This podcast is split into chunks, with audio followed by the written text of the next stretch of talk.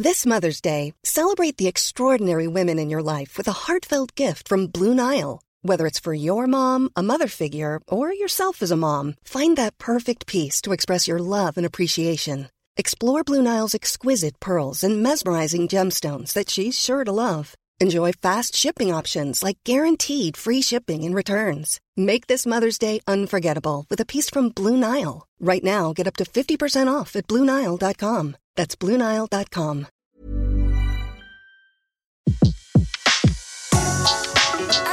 Le meilleur de séances radio est maintenant sur We Love Cinéma.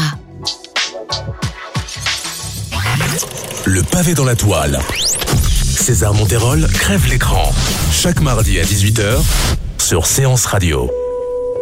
Bonjour à tous, aujourd'hui est un énième jour particulier puisque déjà je suis sobre et parce qu'en plus on va dédier cet épisode à l'explication d'un terme du lexique cinématographique. Préparez-vous donc vous qui nous écoutez à pénétrer dans un univers fictionnel où rien de ce qui vous entoure n'est réel mais où tout vous semble pourtant vraisemblable. Mesdemoiselles, mesdames, messieurs, aujourd'hui on parle de la suspension consentie de l'incrédulité. Tu dois essayer de te concentrer pour faire éclater la vérité.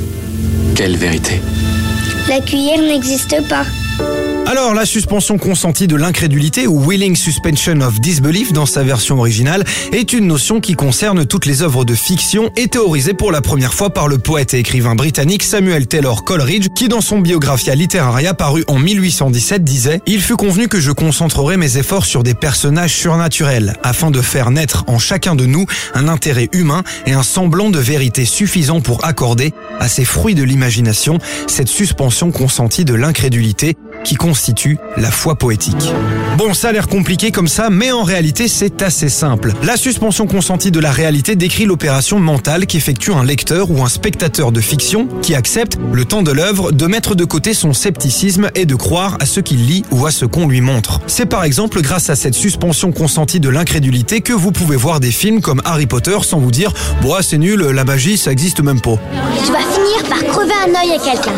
Et puis d'ailleurs, tu ne sais même pas le prononcer. C'est les Viosa. Et pas les Viosa. Ce qu'il y a d'intéressant avec ce concept, c'est qu'il dépend en grande partie de la narratologie, c'est-à-dire de l'étude des techniques et structures narratives mises au service du récit. Ici, dans la transmission du message, l'acteur important n'est donc pas l'expéditeur, mais bel et bien le récepteur. C'est lui qui doit faire l'effort de croire à ce qu'on lui montre et d'accepter les éléments de fiction comme la réalité afin de pénétrer dans l'univers de l'œuvre. Une expression de ce processus que j'apprécie tout particulièrement parle de pacte implicite qui se noue entre l'auteur et le spectateur. Libère-toi de tout. Oublie la peur, le doute et la vraisemblance.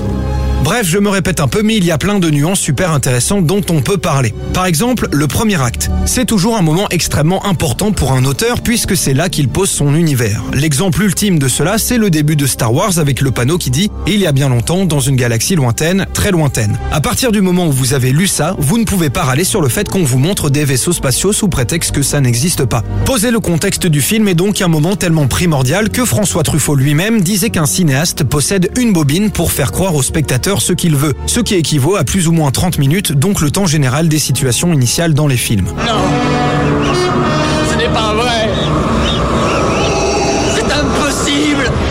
Pour évoquer un autre point intéressant, je voudrais revenir sur la notion dont je vous parlais tout à l'heure, celle du pacte implicite qui se noue entre l'auteur et le spectateur. On pourrait dire ici qu'on parle d'échange de bons procédés, dans le sens où le spectateur accepte de croire à ce que l'auteur lui montre, si ce dernier fait lui aussi l'effort de respecter une chose primordiale, la cohérence. Et oui, on ne demande pas à ce que ce soit vrai ou réel, mais simplement vraisemblable.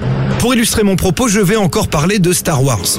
Dans l'épisode 7, le réveil de la force, à aucun moment je ne remets en cause le fait qu'on me montre des droïdes, des sabres laser ou des personnages avec des pouvoirs. J'accepte volontairement l'univers du film. En revanche, le fait que Rey, qui nous est montré dans le premier acte comme une simple scavenne du désert, réussit sans problème à piloter le Faucon Millennium, qui je le rappelle nous a été vendu comme un vaisseau aux capacités exceptionnelles mais extrêmement difficile, voire impossible à manier si on ne s'appelle pas Han Solo, est selon moi une grosse incohérence scénaristique.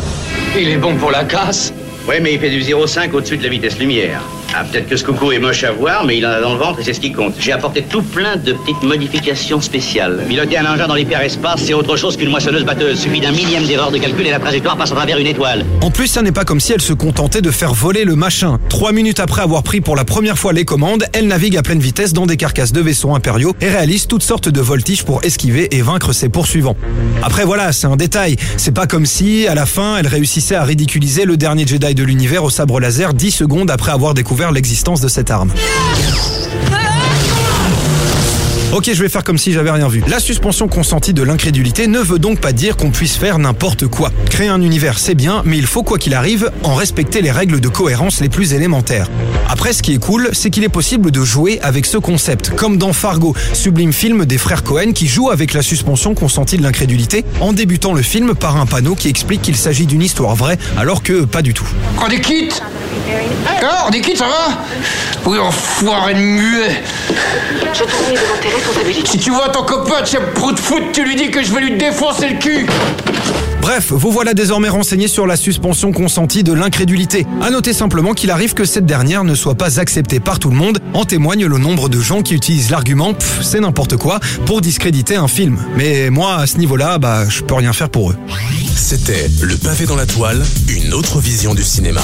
Sur Séance Radio, par BNP Paribas.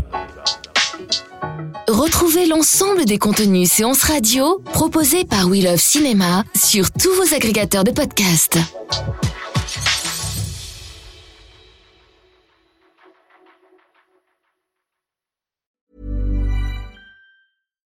Here's a cool fact a crocodile can't stick out its tongue. Another cool fact you can get short term health insurance for a month or just under a year in some states. United Healthcare short term insurance plans are designed for people who are between jobs, coming off their parents' plan, or turning a side hustle into a full time gig. Underwritten by Golden Rule Insurance Company, they offer flexible, budget friendly coverage with access to a nationwide network of doctors and hospitals. Get more cool facts about United Healthcare short term plans at uh1.com.